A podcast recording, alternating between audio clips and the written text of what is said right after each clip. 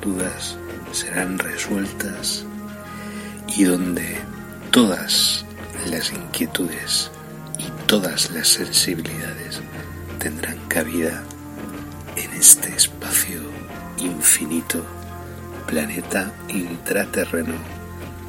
Comienza para todos y todas en estos instantes.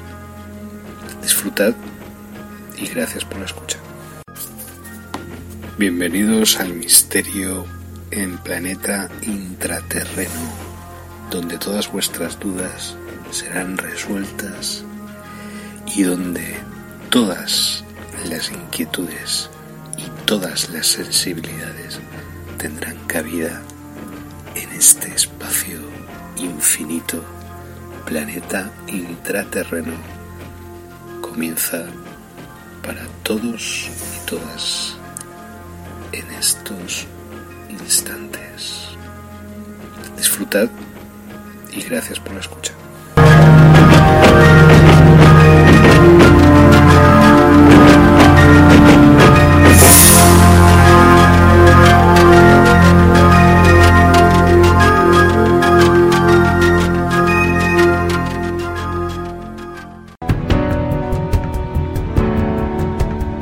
Esto es para los locos,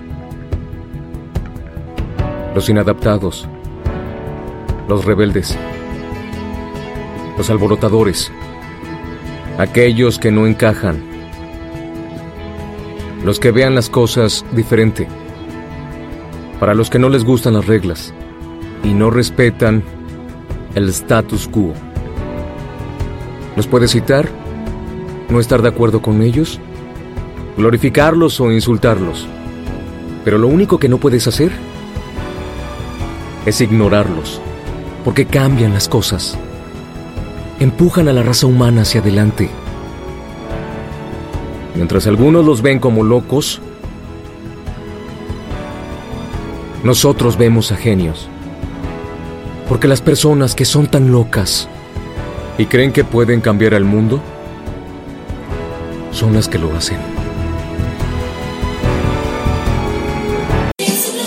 Bueno, hola, ¿qué tal? Bienvenidos a Planeta Terreno 2021. No es una grabación usual, común este, este programa de hoy. Estoy presentando el programa de hoy de una manera bastante mm, inusual, un poco más, digamos, más leve, más ligera, un poco más superficial quizás que de costumbre, pero bueno, de fondo pues la banda sonora de todas las películas de Bud Spencer y Terence Hill, que a mí pues me anima mucho eso. Me gustaban mucho esas películas de pequeño y no tan pequeño. Los mamporrazos que pegaba el Bud Spencer y el otro, ¿eh? Los dos. Entonces nada, la banda sonora, las bandas sonoras de sus películas son bastante interesantes, ¿eh? Así bastante... Hombre, no, no es Bon Karajan, pero bueno, se puede escuchar. Bueno, lo que os quería comentar, porque estamos en verano todavía, todavía, no estamos ahí en el mejunje todavía de, agosto, de agosto quiero decir, no sé lo que pensaba, de septiembre y tal, la vuelta al col y estas historias todavía no, por favor, ¿eh? aún un poquito de, de tregua. Y el programa de hoy va a ser especialmente, especialmente importante y especialmente pivotal porque hay varias ideas, eh, fuerza alrededor nuestro con igual fuerza, ¿no? valga la, redundancia. Me refiero, la primera parte de este podcast eh, es, una grabación que yo realicé, un vídeo que realicé por el, por el canal Twitch hace unos días. Yo creo que eso va a ser muy interesante. Es un poco repetición de lo mismo, del tema de del tema este que está pasando, el, evento de falsa bandera COVID-19 retransmitido una y otra vez, eh, repetido una y otra vez a, través de los millones de espejos que repiten la misma mentira hasta convertirla en una verdad, como hicieron los nazis en su momento. eh, Hitler en su momento. Bueno, y sobre todo comentaros que ahora estoy en la lectura de una serie de libros que me han llegado a mis manos.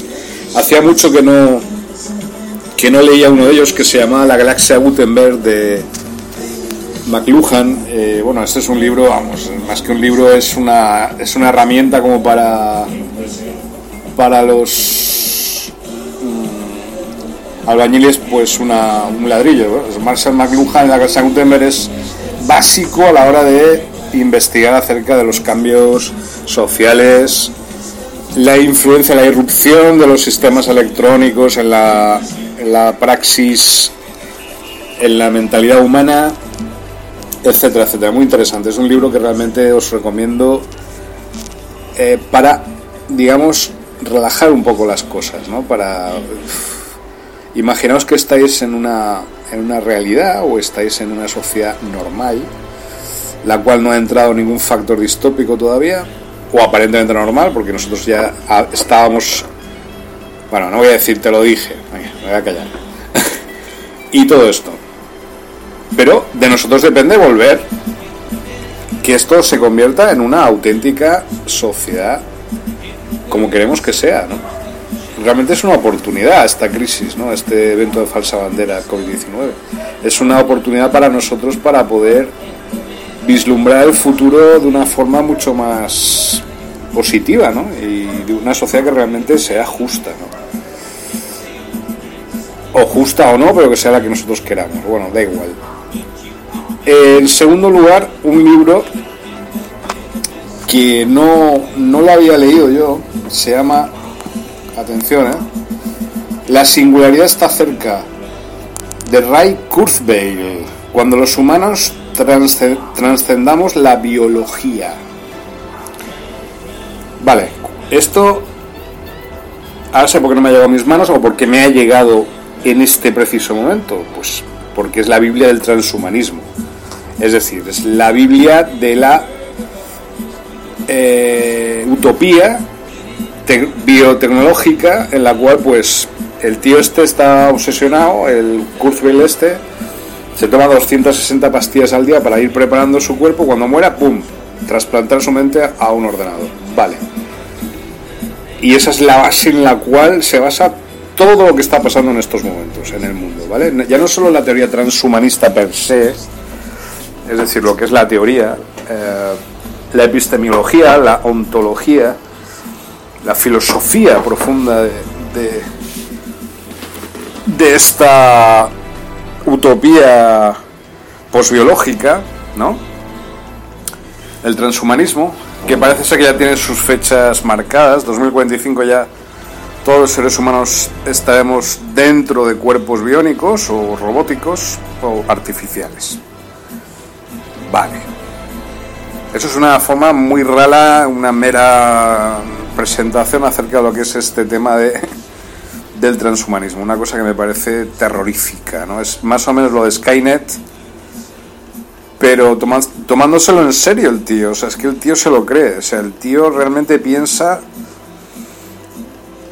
y está convencido de que el ser humano puede trascender dentro de una entidad, primero electrónica llamada Matrix, su mente, y luego dentro de una proyección de plástico, una carcasa de plástico que se fabrique o biológica al, uso clon, clónica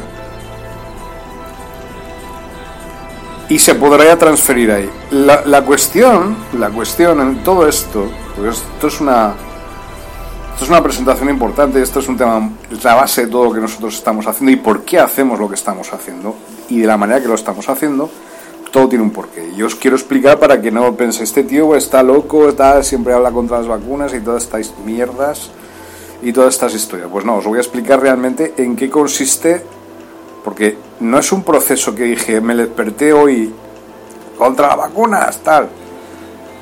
No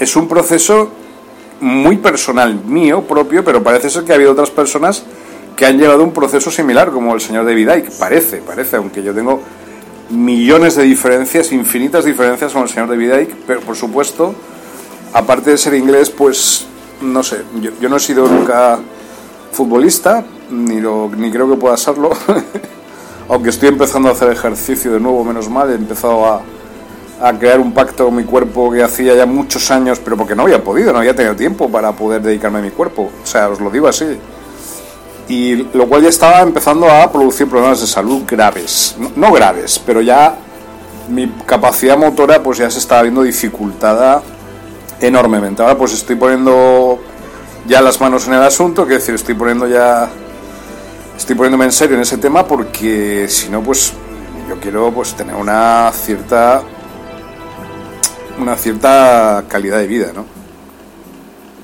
Yo creo que el ejercicio es fundamental eh, en, todos los, en todos los aspectos. Es salud. Yo hasta ahora lo he, lo he dejado de lado, pero porque no me quedaban más cojones que, dedicarme exclusivamente a mi mente y a, y a, trabajar en lo mío y ya está. Es decir, que es que no era, no era una cosa que yo pudiera elegir. Y si yo no hacía ese trabajo, ¿quién lo iba a hacer? No lo iba a hacer nadie. Entonces, ¿por qué esa idea mía, por qué esa obsesión mía ¿Por qué se lo tengo tan claro el tema de no a las vacunas y tal? Vamos a ver. Eso es solo un ápice, es decir, no es porque, de hecho yo podéis hacer lo que os dé la gana, ¿eh? podéis pincharos, podéis vacunaros, hacer lo que queráis. Yo creo que eh, la diferencia entre vacuna y no vacuna realmente va a ser muy poca, dentro de poco, en la población, pero obviamente mm, es un acto beligerante, deliberado, para que las personas como yo seamos desplazadas y entremos en una especie de clandestinidad social eh, cual toda dictadura posee. Es decir, los que no quieren adaptarse a, los cambios que son obligados por las autoridades, o en este caso los gobiernos o las instituciones, no todos los poderes, los poderes fácticos, materialistas del planeta, pues deben ser relegados a, cárcel o a una clandestinidad forzada, a una vida de aislamiento, etcétera, etcétera. Cosa a la cual me niego absolutamente, por supuesto, pero que tampoco significaría nada que yo pues dejara de acudir a cines o a fiestas o a bares. No me resultaría tampoco doloso eh, a estas alturas de, de la película. Pero lo que os quería comentar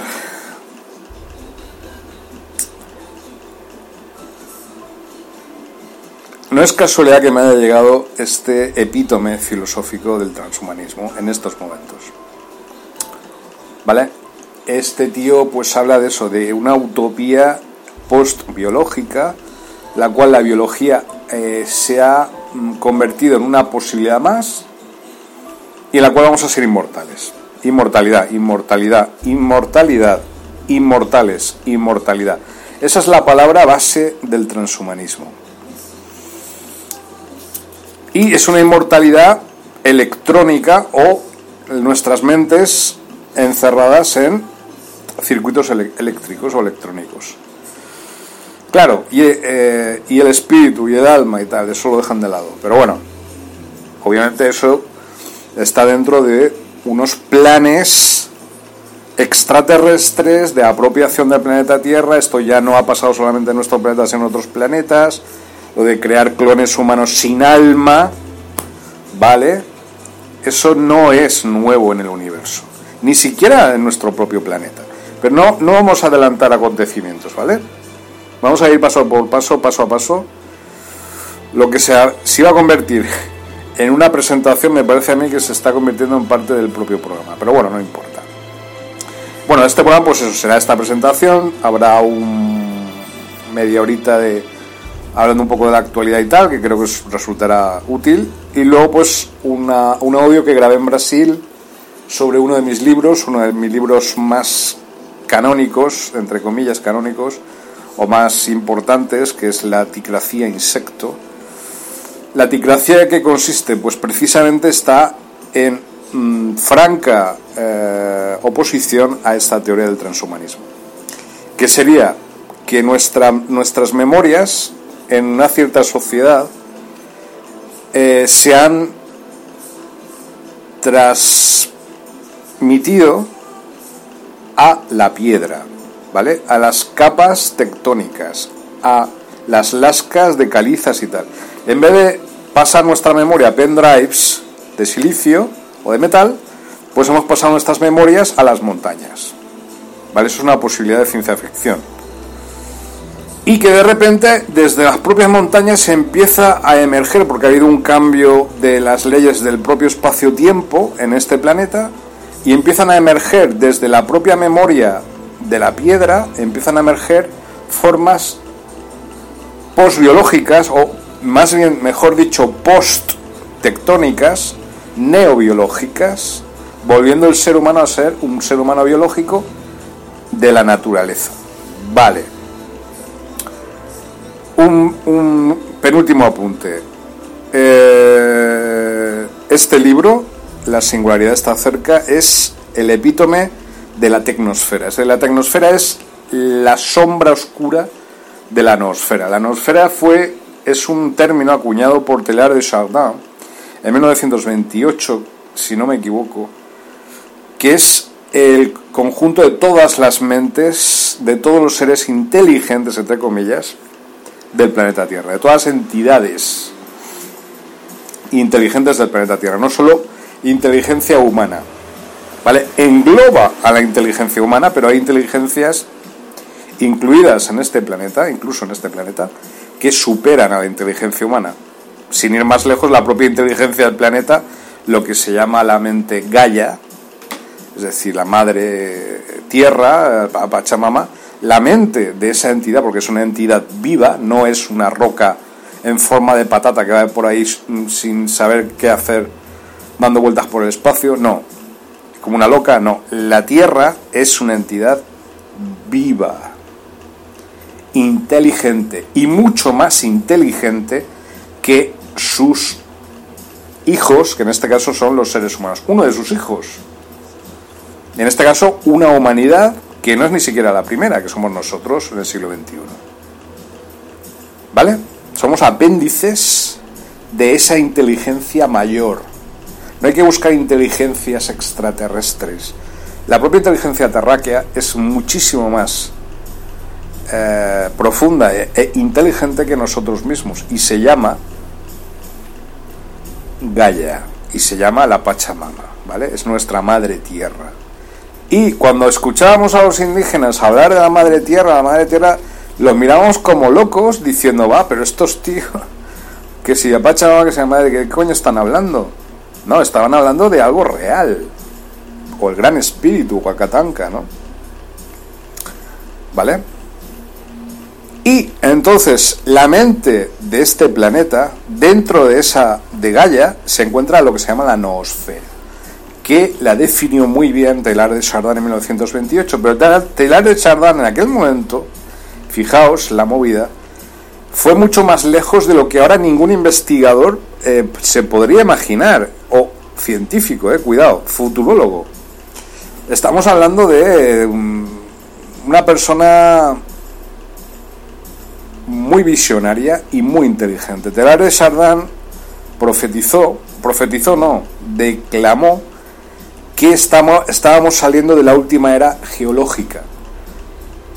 Secundario, primario, cenozoico, secundario, de cuaternario, etcétera, y que la última fase de la era geológica ya la habíamos pasado y que mm, todo planeta cuando llega a un cierto nivel de evolución de uno de sus, eh, en este caso el ser humano, un ser una entidad viva en esos planetas que llega a un cierto grado de evolución, todo el planeta en sí, incluida la materia de ese planeta, plantas, aire, piojos, piedras, etcétera, se transmuta a la próxima era, que será la era psicozoica, en la cual ya no es una era materialista, sino una era puramente mental. Los pensamientos se crean la realidad. Y toda la materia se va espectralizando hacia una forma de vida puramente mental. Agüita con telar de Chardin, ¿eh? Agüita. O sea, cuidado que estamos entrando en el meollo. Y todo esto lo desarrolló y se dio cuenta a tiempo José Argüelles, Balún Botán, en el 2012, con el Camino Maya, con el sincronario Maya Galáctico, que él descubrió las 13 lunas, etc. Yo conocí personalmente a Argüelles, por casualidad, no creo. Y he desarrollado otros sistemas sincronáricos, como el que ahora estoy, es el sincronario del serpentario, puramente intraterreno o extraterrestre, da igual. ¿Por qué? Porque desde el año 90, si tú, los científicos se, se, han dado cuenta, lo que pasa es que esto está escondido, esta información, los científicos han dado cuenta de que la materia, cuando hablamos de materia, estamos hablando de todo lo que nos rodea, está perdiendo peso y densidad. Pero mogollón. Es decir, que todo esto de la espectralización de la era psicozoica de la era Sagdan es verdad. Y eso lo sabía José Argüelles. Pero ¿a dónde, ¿a dónde van todos esos kilojulios de energía que se están perdiendo en el aire, supuestamente se están espectralizando?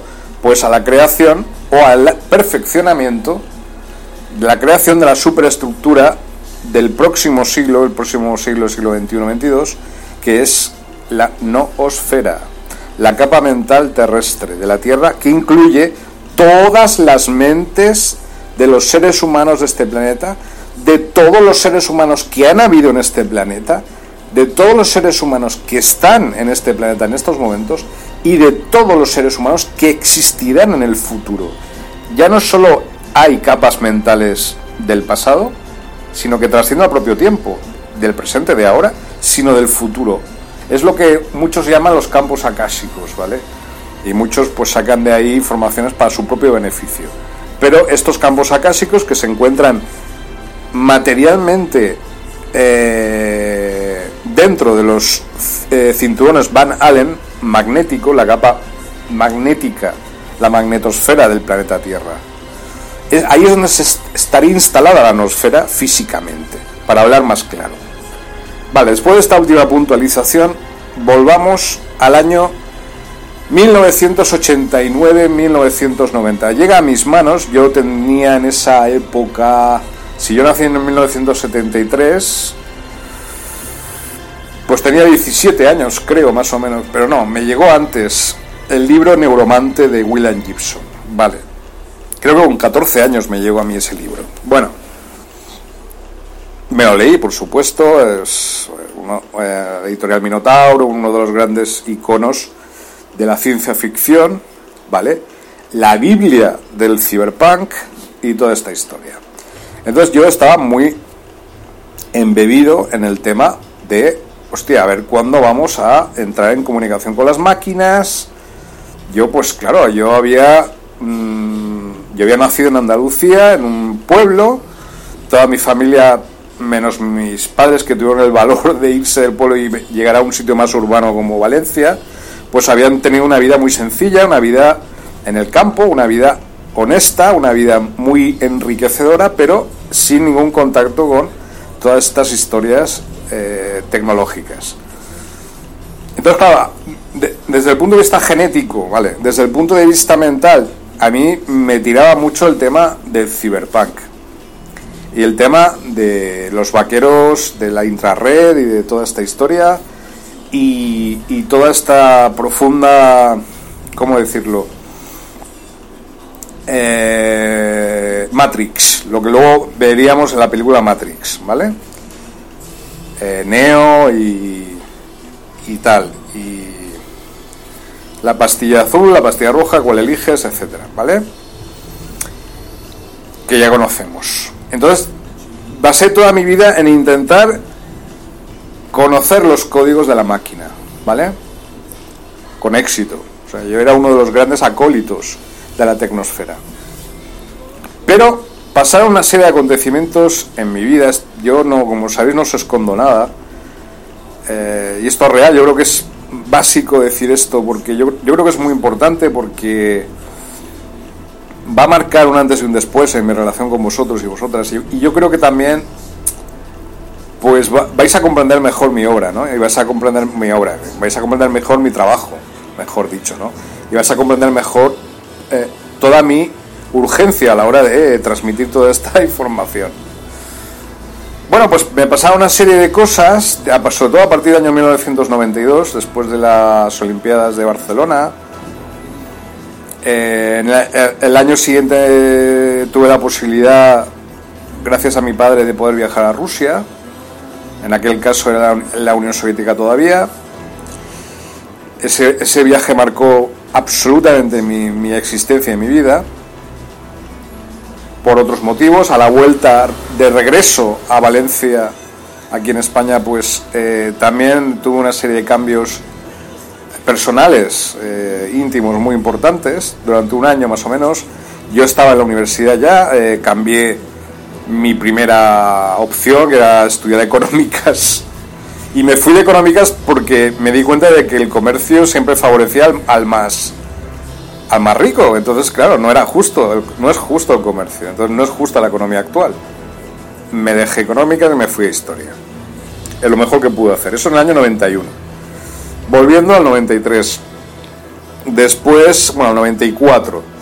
Entre el 94 y el 97 tuve un, tuve un cambio cerebral, espiritual muy drástico una vuelta quizá a mis fuentes genéticas, pero desde un punto de vista ah, muy eh, etnobotánico, sería la palabra, porque recibí una gran iniciación en la etnobotánica.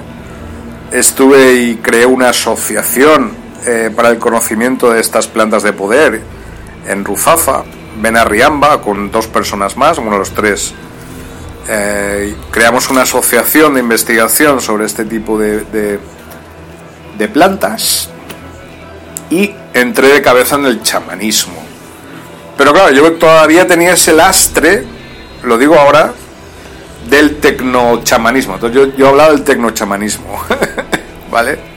Sin comprender que esas tecnologías ya existen en el universo per se. Lo que pasa es que no, no tenemos eh, sintonizadas nuestras ondas cerebrales o nuestras frecuencias eh, como para poder acceder a esas tecnologías. Pero ya os explicaré esto en su momento, ¿vale? Es decir, paso a paso, vamos a ir paso a paso. No sé si va a dar tiempo aquí a que os cuente toda mi vida, pero bueno, voy a ir rápido, ¿eh? Después de esta iniciación etnobotánica y tal, nacieron mis hijos y tal, eso me cambió absolutamente mi vida. Acabé mi, la facultad años después, pero la acabé eh, tuvo una serie de problemas de salud graves, de los cuales salí. Y en el año 2002 escribí La Colmena de la Reina. La Colmena de la Reina fue un intento de sistematizar el conocimiento, es decir, una especie de epistemiología de la ah, de cómo enseñar, ¿vale? A través de códigos alfanuméricos. Una rayada que me venía desde desde el cyberpunk, claro, desde la tecnofilia que yo poseía. Y qué casualidad que al finalizar el libro, que fue una auténtica maratón, o sea, fue una auténtica odisea en sí mismo, hice un viaje relámpago a Londres de una semana o dos semanas que también me permitió encontrar el utillaje adecuado para poder expresar lo que necesitaba expresar. Entonces el puenteo entre la, el antiguo régimen y la era post-digital, a la que estábamos entrando, la quinta revolución industrial, o la cuarta o la sexta, era ese libro, La colmena de la reina. Y que era eminentemente, político, pero yo creo que era pospolítico. y al terminar el libro me di cuenta de que hacía falta crear un sincronario de 13 lunas. Esa era la conclusión. Entonces alguien me dijo, oye, que ya existen las 13 lunas. ¿Qué? Tal me, adherí a las 13 lunas. A los dos años después de esto, tres años, conocí a José Argüelles, porque había traducido un libro de él. Eh, y ahí es donde ocurrió el gran cambio. Ahí es cuando al introducirme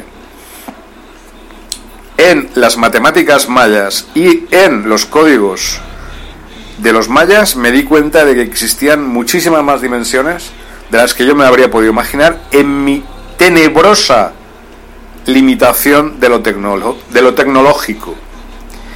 ¿Vale? Rompí la cuarta dimensión, que es el tiempo, gracias a, esto, a estas enseñanzas de José Argüelles. accedí al resto de dimensiones. A partir de ahí mi camino se abrió como escritor, como investigador en extraterrestres, intraterrenos, etcétera, con los cuales entré en contacto directo y sin necesidad de plantas de poder y sin necesidad de códigos alfanuméricos, ¿vale?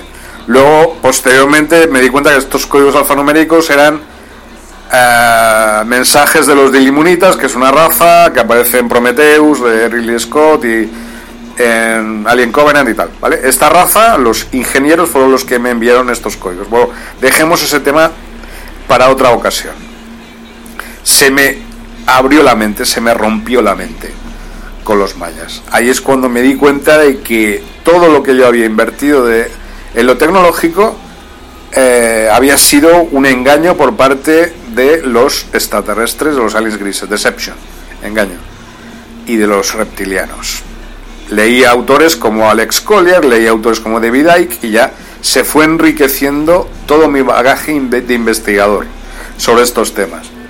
Y desde ahí hasta la fecha, hasta hoy en día. Pero claro, toda esa línea de tiempo que yo mm, llené con mucha energía el tema del cyberpunk y el tema de la tecnofilia, otros siguieron por esa línea y llegaron a la nanotecnología y llegaron al año 2019 y dijeron, oye, ¿y por qué no implantamos a la gente a todo el planeta con chips? Haciéndoles creer que es eh, pues un virus. Es una vacuna contra un virus, ¿vale? Evento 201 2019 y evento de falsa bandera COVID-19. Ya sabéis el resto, ¿vale? Por eso lo tengo clarísimo que no me va a hacer inmortal esa vacuna, no voy a mejorar mi salud con esa vacuna, es simplemente un método de control y yo ahora estoy, desgraciadamente o felizmente, estoy en la posición en contra de todo lo que está viniendo en estos momentos. ¿Vale? Entonces me voy a tener que enfrentar a mí mismo o a las réplicas de pensamiento de mí mismo que yo creé en el año 1990, tecnófilas, acabar con ellos con un par de movimientos de los mayas y ya está. Lo que pasa es que ya no está Argüelles. Entonces, claro, es complicado ahora luchar contra todo esto sin Argüelles. Vivo. Tampoco voy a clonar a Argüelles, ni voy a ser un clon de Argüelles. Entonces me di cuenta que mi camino tampoco era el de Argüelles. Entonces, ahora estoy en mi propio camino. Y entonces me fui a Brasil. Ya acabo, ¿vale? Termino ya y ya podéis ir a dormir o hacer lo que queráis. Después de una serie de avatares eh, que tuve en España y por una serie de extraordinarias circunstancias, me vi, pasó el 2012, pero yo estaba ya en Brasil. Me casé allí en Brasil, a los pocos meses, dos meses antes del, evento que se supone que iba a ocurrir, del 2012. Y bueno, lo mejor que pudo pasar es que no pasó nada. lo mejor. Y, a partir de entonces, pues nada, una vida muy feliz, matrimonial con Patricia Ríos Grande, con mi cuquiñi, hasta el año 2019, que nos separamos. Y pues bueno, estamos separados. Nos comunicamos de vez en cuando y tal, pero ya, bueno, ya es otro, otra relación, digamos. Y nos queda ese sabor dulce de esa relación que tuvimos que fue absolutamente maravillosa. A lo mejor para ella pues no fue así, es bastante probable, pero bueno, eh, yo sé que no, yo sé que ella tiene buenos recuerdos también. Es muy jodido, eh, muy jodida la cultura hispano-brasileña, no tiene nada que ver España con Brasil ni Brasil con España, son opuestas, de hecho. Yo creo que son las, dos cerebros de un mismo cerebro uno es el inconsciente y otro es el cerebro izquierdo el otro el cerebro derecho, entonces nunca se podrán encajar. Pero eso hubo un momento que no hubo problema en que eso fuera así durante los gobiernos del PT hasta que llegó Bolsonaro y así se convirtió en un problema el yo ser hispano en Brasil. y tal como yo era, ¿eh? por un gran problema. Llegó el fanatismo, ¿eh? llegó el integrismo y político eh, y tal. Pero hasta ese momento yo mm, aproveché pues para conectar con los intraterrenos. Me di cuenta de que existen y que me tenían que dar un mensaje y me lo dieron. Y volví aquí a Europa, a España, a Occidente, a Disneylandia, pues a tiempo, justo antes del evento de falsa bandera COVID-19. ¿Vale? Pero yo ya había aprendido cuál era mi camino real, el mío, que es las el planeta intraterreno, ciudades intraterrenas y tal. No me preguntéis por qué. Yo llegué a Brasil, igual que os estoy explicando esto, no sé por qué. Por amor, obviamente. Pero lo que había detrás de eso yo no, yo no lo sabía hasta que volví aquí a España. Y lo que había estado haciendo allí, realmente, hasta que volví aquí a España. Y fueron cosas muy positivas. Yo entré en contacto con la auténtica realidad. Y la auténtica realidad es la Tierra hueca, es el planeta intraterreno. No hay dudas. O sea, yo no puedo albergar. Porque, primero, en Brasil no tomaba ni cerveza. O sea, era una vida absolutamente pura a nivel de limpieza de cuerpo, ¿vale? No tomé ninguna sustancia de ningún tipo. Entonces mis sentidos estaban absolutamente limpios y puros para recibir la información que yo tenía que recibir, que era esta vibración, esta frecuencia de las ciudades intraterrenas de Brasil, de los atlantesianos en concreto, o atlanteseniditas, o como queráis llamarles, ¿vale? Esto estos me llevaron aquí a esta España, donde estoy ahora en estos momentos. Eh, primero estuve un tiempo en casa de mi madre y ahora estoy en, eh, residiendo en las montañas de Liria, ¿vale? Un sitio privilegiado, por otro lado, dentro de lo que estamos, mm, digamos, hablando del tema intraterreno, ¿vale? Yo creo que esto no es baladí, yo creo que, aunque me ha costado mucho hablar de esto y quizás ha sido un poco cansado para mí hablar yo creo que esto os va a facilitar mucho el trabajo de toda la lectura de todos mis libros y de todo lo que yo he, realizado durante estos años.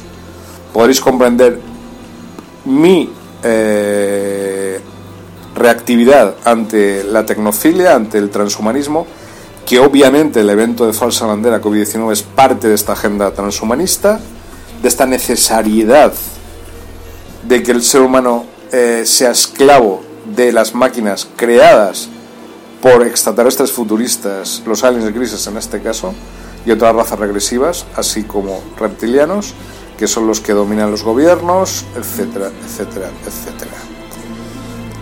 Entonces, la guerra en todo el universo Star Wars es en este planeta en estos momentos.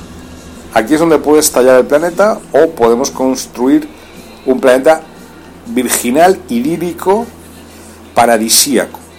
De nosotros depende convertirlo en el planeta de los Harkonnen, desde el punto de vista de, Dune, o una profecía posapocalíptica tipo pues Arrakis, convertirlo en un lugar eh, de expansión de la conciencia y de contacto con todas las tecnologías del universo ya construidas por otras razas invisibles y transparentes tanto intraterrenas como extraterrestres. Y entrar en contacto con todas las federaciones galácticas y con todos las, eh, los consejos de planetas, etcétera, que existen en todo, en todo el cosmos. Por eso os digo, siempre os digo que no estamos solos y no estáis solos ninguno de vosotros ni vosotras en ningún momento. Y que no os sintáis aislados ni ninguneados jamás. ¿Que no nos dejan entrar en los bares? Pues nada, pues te tomas un, café en tu casa, invitas a unos amigos y lo pasas muy bien. ¿Que no dejan ver películas? Pues oye, pues. Yo qué sé, te lees un buen libro, ¿no? Quiero decir, mm, la apuesta es máxima en estos momentos. Es como. Yo no sé cómo estarán las apuestas ahora, si respecto a los que están a un lado o a los que están a otro a favor de la máquina o a favor de las máquinas o a favor de, la naturaleza, de la Pachamama, de Gaia, de los pueblos indígenas, etcétera. Pero sé que vamos a vencer, sé que hemos vencido ya y que hemos ganado. y que las auténticas tecnologías no están escritas en ningún libro. En estos momentos, bueno, en algunos sí. No están lo que nos quieren vender. Las tecnologías, hay muchísimas tecnologías muchísimo más avanzadas que las que tenemos en este planeta en estos momentos. Y ya en la Atlántida ocurrió lo mismo, es decir, un intento de transferir nuestras mentes a máquinas y a robots. En este caso eran tecnologías de cristal, pero es lo mismo. Y la Atlántida fue destruida por, por ese evento. Es muy probable que se ha destruido nuestro planeta, o por lo menos eliminada gran parte de la humanidad, pero no por una eugenesia sistémica o del poder imperante o del complejo militar industrial, sino por un evento natural. Es muy probable que ocurra, porque si, si, la, si no respetamos a la madre tierra, la madre tierra nos va a decir, ¿Eh? ¿dónde vais? ¿Qué os queréis? ¿Mejor que yo? Esperad. Esperar ahí, tranquilitos. ¿Vale? Así que no os dejéis engañar por el tema este de las vacunas, sabéis lo, que está pasando, tenéis información de sobra, es una auténtica barbaridad lo que está pasando y es un auténtico...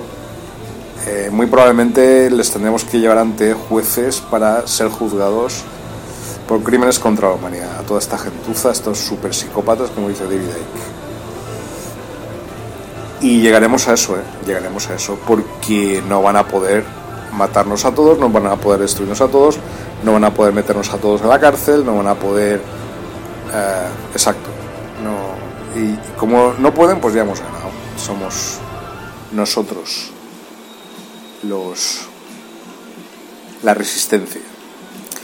¿Vale? Yo creo que era, necesario este, esta, este programa o este, esta presentación, digamos.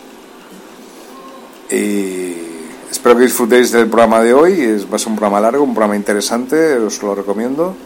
No os lo vais, no os lo perdáis y no os rindáis jamás. Nunca.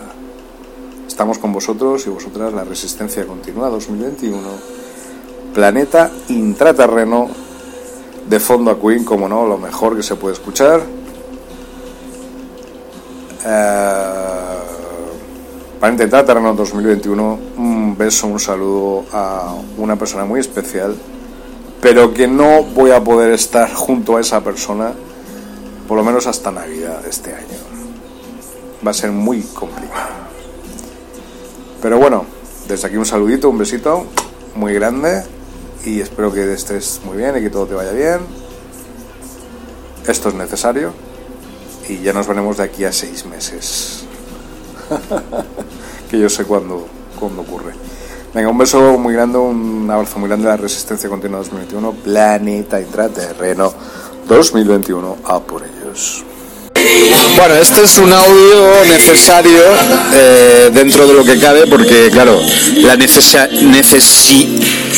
necesariedad de una cosa implica con respecto a, su función eh, pública, ¿no? O a su función colectiva o social.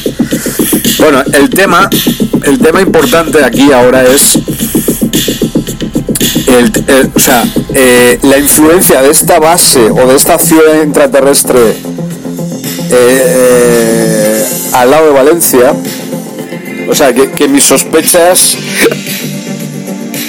esta es una nota mía, ¿eh? que mis sospechas no iban desencaminadas con respecto a mis análisis de las bases subterráneas, las ciudades intraterrenas en España y la política de clones y tal.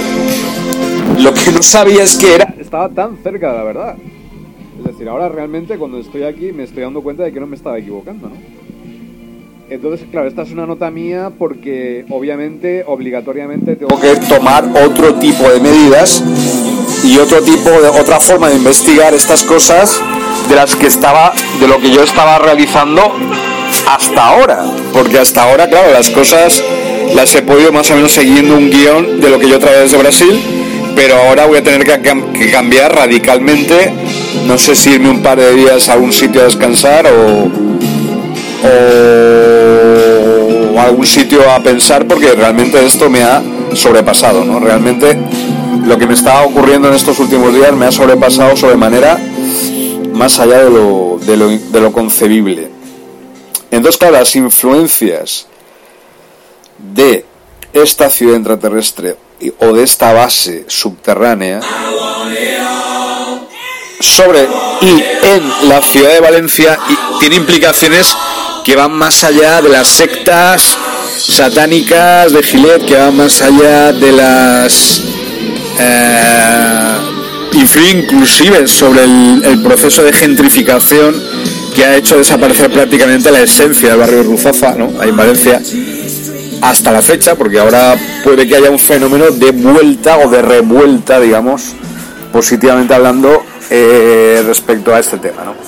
Es muy importante, muy, muy, muy, muy importante tener claros estos puntos antes de iniciar cualquier otro tipo de decisiones o de acciones respecto a estos temas o a este tema. Es muy, muy importante y es muy, muy raro a lo que yo me estoy enfrentando y ni siquiera todas las capacidades que, que yo tengo o hemos tenido o tuviéramos o tuviésemos en el pasado son suficientes para enfrentarnos a lo que nos tenemos que enfrentar. Lo cual no es que me dé miedo, al contrario, me da, me, incita, me excita a nivel intelectual, ¿no? Lo que pasa es que se están mezclando sentimientos y discursos ideológicos y tal, y ahí es donde está el problema. Eso no debo hacerlo, no debo mezclar el trabajo con, con los sentimientos o con otras cosas. Entonces este, este trabajo es un trabajo realmente impresionante, que me, ha, han sobrepasado como estoy diciéndome a mí mismo. Y yo no sé exactamente cómo se va a solucionar esto o de qué manera se podrá solucionar. La cuestión es que hay varios focos. O sea, está el tema de la ciudad intraterrestre, que está en colaboración con los ejércitos de la OTAN. Si no, bien por influencia de estos ejércitos de la OTAN se está polarizando la energía en esa zona, de la Sierra Escalona y tal, o ya de antes, previamente, porque ya existía una ciudad intraterrestre antes de que llegara la base militar de la OTAN a Vétera, ya existía en esa zona una importante energía, ¿no? Básica, que no era ni positiva ni negativa, era simplemente lo que era. Pero ahora, con la llegada de estas fuerzas militares, quizás se han unido ambas y han generado una base militar subterránea extraterrestre mixta humana, alien, grises, etcétera. Entonces hay mucho, eh, está todo revuelto ahí. Es decir, yo he visto cosas los últimos días que me han sobrepasado. He visto naves de incursión pleiadianas, he visto movidas eh, antarianas incluso, o sea, andromedanas, he visto cosas reptilianas, he visto aliens grises, o sus influencias. He visto, o sea, todo lo que está, o lo que, sobre lo que yo he estado investigando los últimos años, está ahí corporizado, hecho real, en un sitio, y además una personita, ¿no? Entonces, claro, en una personita que, me ha, pues claro, me ha, me ha, me, me está llegando al corazón, me está llegando al corazón desde hace tiempo y no puedo evitarlo, es así.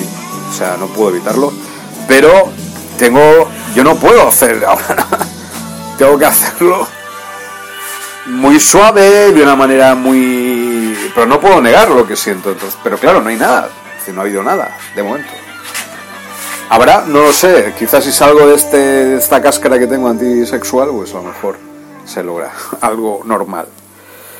Ojalá. Y, y, nada, pues estamos entonces en el, en el centro del huracán en estos momentos, más, más que antes, inclusive más que hace 20 años, más que hace 7 años, más que hace 10 años, más que nunca. Y entonces todo se polariza, las personas toman sus papeles y tal respecto a ese guion. Pero hay que tener cuidado, hay que, hay que tomar distancia respecto a ese guion, ¿vale? Siempre. Pero nada, con calma a ver lo que, lo que nos separa el destino, el futuro. Yo estoy abierto. Yo estoy abierto. Muy abierto. Muchísimo. Pero al mismo tiempo tengo muchísimos reparos y muchísimos miedos, obviamente. Pero ese es el camino. Ahora lo sé. Pero claro, con calma. pasa es que en estas cosas no hay calma, es decir, o se toma o no se toma, o estás o no estás, es así. Pero dentro de estás o no estás, también, ah, por supuesto, tiene que haber. Yo tengo que tener una mínima confianza, ¿no? Obviamente. En fin, ya hablaremos esto. Es el primer audio realmente importante que estoy haciendo sobre la nueva investigación cómo enfrentarnos a las armas interdimensionales de los reptilianos, de los aliens grises en la base de Vetra de la OTAN, que están unidos ambos en una base, en una ciudad intraterrestre mixta. Posiblemente haya habido o, haya varias ciudades intraterrestres ahí, no solamente la militar, sino una de los grises, incluso reptilianos e incluso de los propios intraterrestres aliados con los pleyadianos. Desde hay una batalla en esa zona, es una zona de batalla, es una zona de de guerra. Por eso están los militares ahí, ¿no? No es casual. Así que nada, vamos a por ello. Audio 1.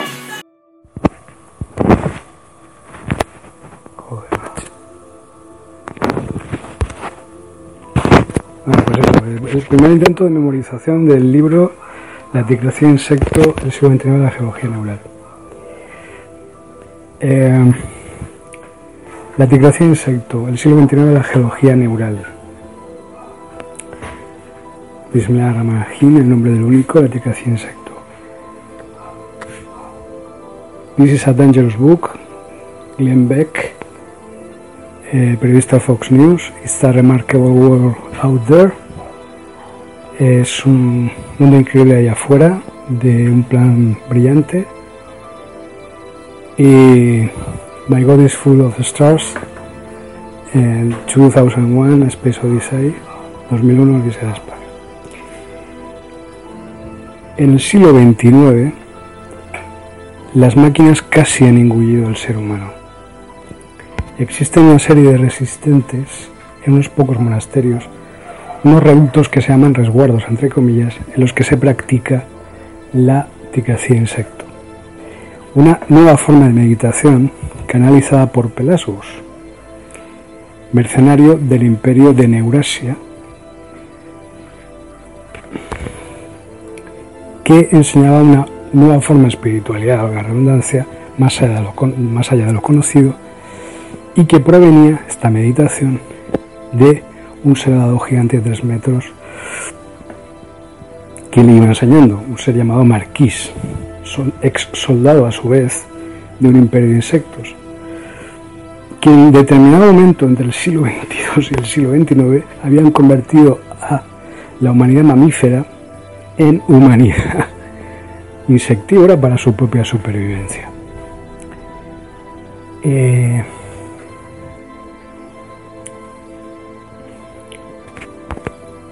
y que debíamos dar el siguiente paso que era convertir nuestras formas de pensamiento a formas de pensamiento pétrea. Eh, formas de pensamiento cástico, pétrea pues las piedras resguardarían o guardarían mucho mejor, o sea, todos nuestros pensamientos serían mejor guardados en piedras que en los ordenadores cuánticos que se habían desarrollado en el siglo XXII.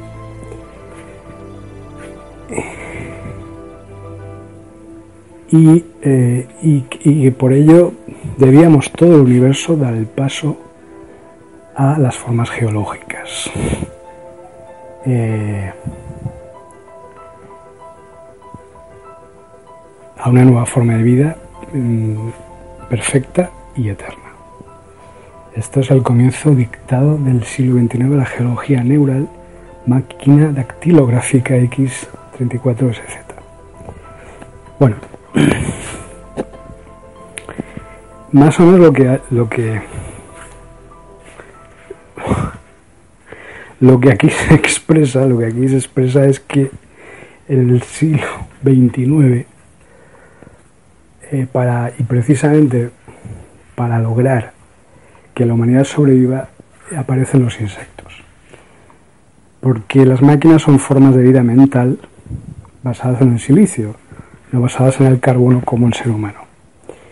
Todos los insectos lo que hacen es aparecer y con esta meditación, a través de el marquís, el insecto gigante y su canalizador, digamos, o su divulgador, Pelasgos, este soldado del imperio de Neurasia, porque había varios imperios, estaba Neuráfrica, Neurobrasil, Europa, Neurasia.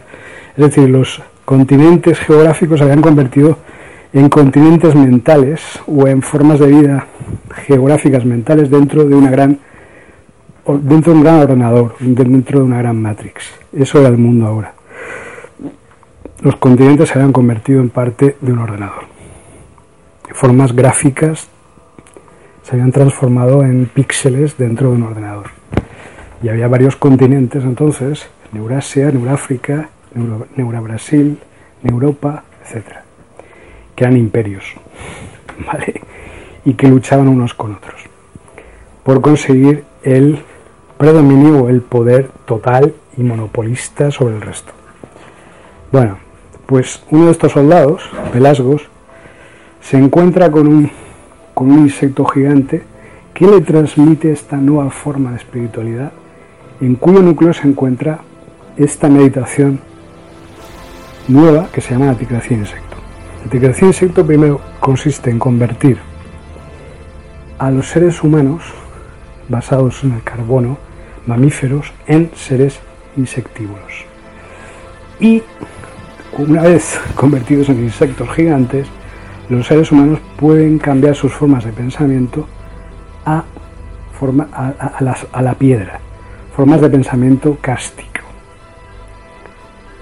formas de pensamiento pétreo. Y con ello, no solo el ser humano, sino todas las formas de vida del planeta Tierra y todas las formas de vida del universo biológicas debían dar el paso a las formas de vida, entre comillas, geológicas, cásticas, para sobrevivir ante el ataque de las formas de vida basadas en el silicio, es decir, las máquinas. Y esto es algo mucho mejor que guardarlo en piedra, los pensamientos, mejor que guardarlo en ordenadores cuánticos que aparecieron en el siglo XXII y se crearon y se fabricaron en el siglo XXII en el planeta Tierra. Y que generaron precisamente la aparición de estos imperios neogeográfico pixelados dentro de la gran matriz de un ordenador cuántico gigante, la máquina. Por eso se dice que casi han engullido al ser humano en el siglo XXIX. Por eso aparecen los insectos, rescatan al ser humano y convierten la forma de vida basada en el carbono, que es el ser humano, y todas las formas biológicas del planeta Tierra a formas de vida basadas en el silicato, formas de vida cástica, para así evitar que se convierta el ser humano en parte de una forma de vida basada en el silicio, ¿vale? Yo creo que yo estoy explicando muy claramente, aunque sea de forma metafórica, algo que ya está ocurriendo. Porque el transhumanismo y todas estas pirulas y todas estas filosofías, el objetivo último parece ser, sería convertir al ser humano, como aparece en la película Matrix, en un chip, es decir, convertirnos en y, y formar parte del propio de la máquina, del silicio, no del carbono. Entonces, como si hubieran aparecido una serie de inteligencias artificiales por ahí, espaciales, cósmicas, extraterrestres, que hubieran querido invadir nuestro planeta,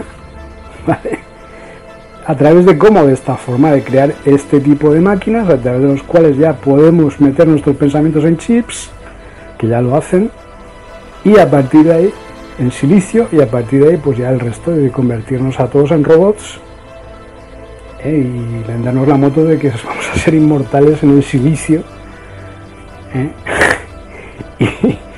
y, en las formas eh, robotoides, es decir, como androides. Y precisamente por eso aparezco yo y aparecemos los insectos para decir, para el carro, aquí llega la revolución insecto, vamos a salvar al ser humano. Y vamos a convertir al ser humano en una cordillera, en mesetas, en montes, en montañas, para evitar, claro, hay una segunda parte en el libro, la articulación insecto, que de repente, de pronto, no sé si es al final o a mitad del libro, desde la piedra empiezan a aparecer formas de vida, empiezan a moverse, empiezan a aparecer, porque este era el segundo, el segundo, el plan B, el segundo paso del plan de los insectos, que es una vez estar en piedra, estar resguardada toda la memoria humana y del universo en piedra, convertir de nuevo la piedra en formas de vida biológica, a través de los insectos, claro, o no, y liberarlos de nuevo. Esto es una rayada. Esto, si queréis algo alternativo, queréis algo alternativo, aquí lo tenéis. ¿Vale? Y esto se me ocurrió a mí en el año 2014. Es decir, este es el segundo libro que escribí y que he escrito aquí en Brasil. Primero las salas de la libélula presencia insecto. Y este, la articulación insecto, el siglo XXIX la geología neural es muchísimo más rayante y muchísimo más super ultra alternativo que cualquier otro libro distópico o postdistópico que veáis ahora. En serio, ¿eh? Y ahí está, lo tengo publicado, quiero decir, lo podéis leer. No es un libro, y además está en blogs también, y podéis leerlos en blogs. Y podéis averiguar.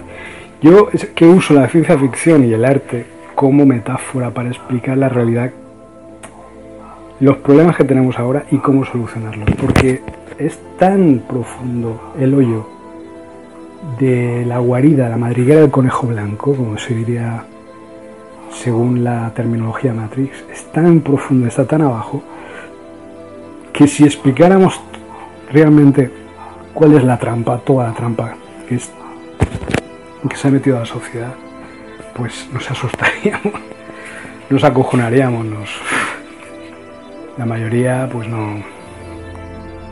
La realidad supera la ficción, pero 10 millones de veces.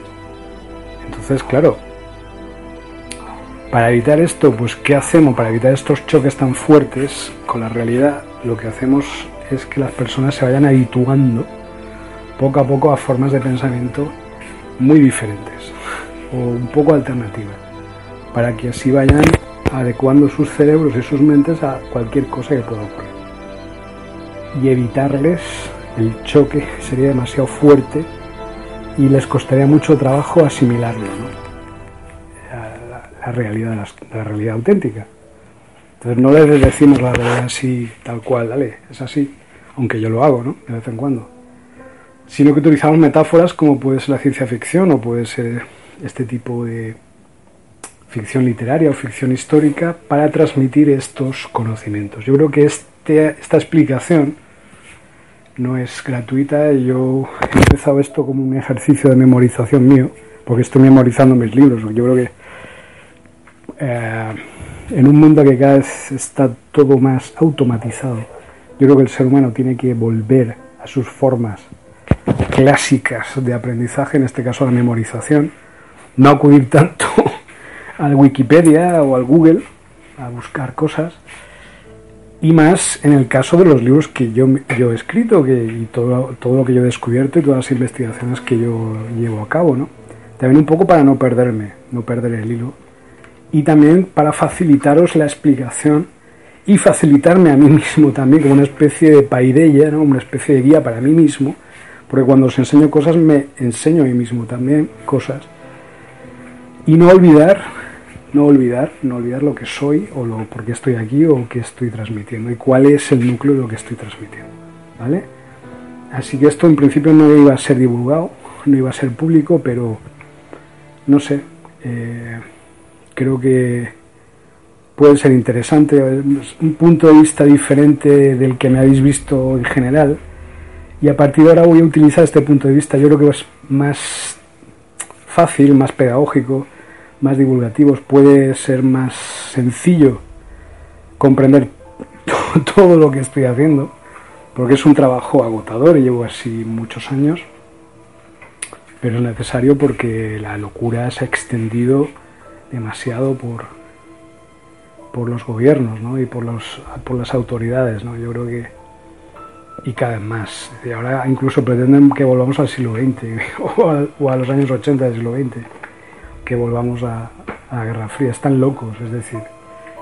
Entonces, es el primer momento en toda la historia de la humanidad en que realmente los ciudadanos, los seres humanos normales, somos mucho más inteligentes y estamos muchísimo más preparados que los gobiernos. Solo eso ya indica mucho de la situación actual del mundo y, hacia dónde nos encaminamos. Unos locos con poder sobre, sobre el botón nuclear o sobre botones sobre máquinas como las ARPS gigantes o láseres o fasas gigantes que pueden quemarnos desde un dron y desde cualquier parte del espacio y convertirnos en papilla. Quiero decir, no es una no es una distopía posapocalíptica ochentera de los años 80 del siglo XX. Esto es algo real. Estamos hablando de algo que está ocurriendo en estos momentos. Y los gobiernos están actuando en demasía, es están actuando y mostrándose como ineptos, incapaces, derrochadores, autoritarios y peligrosamente violentos. Y quieren encaminarnos hacia otra nueva guerra mundial, hacia la, agresión constante entre unos, unos contra otros y hacia la opresión por parte de las fuerzas del orden, los militares, etc. Es decir, eso no es una distopía, es que es real. Es lo que yo dije ya en el 2010. La agenda TMA 20, es decir, todos los gobiernos dictatoriales de las dictaduras latinoamericanas en los años 70, implementarlos en todo el planeta en los años primeros años del siglo XXI. Esa es la agenda TMA 20 2020. Y estamos muy cerquita de eso. ¿eh? No solo Estados Unidos, Trump, también Pedro Sánchez en España. ¿eh? Ese autoritarismo y obediencia al líder. También, ¿eh? No, no, a mí no me engañan, ¿vale? Es decir, y fanatismo, es decir, y falta de, de, de criterio. El ser, humano, el ser humano sobre todo los seres humanos más capaces y los seres humanos más los mayores artistas y tal siempre se han distinguido por precisamente esa capacidad de ser diferentes. Todo el pensamiento único, pues es peligroso porque además no somos máquinas, somos seres humanos. Así que mucho cuidado con el fanatismo, mucho cuidado con los análisis limitantes, sesgados, eh, intencionados, partidistas, eslóganes y tal. Yo estoy en contra de eso, personalmente y también en contra del neoliberalismo, por supuesto, y del capitalismo, por mucho que digas cotado. ¿eh? Yo creo que si liberan todas las tecnologías limpias que tienen guardadas los gobiernos, sean o no de origen extraterrestre, eso me da igual, pero sí que son de origen extraterrestre, ya podríamos democratizar todo el planeta para siempre. No hay que esperar.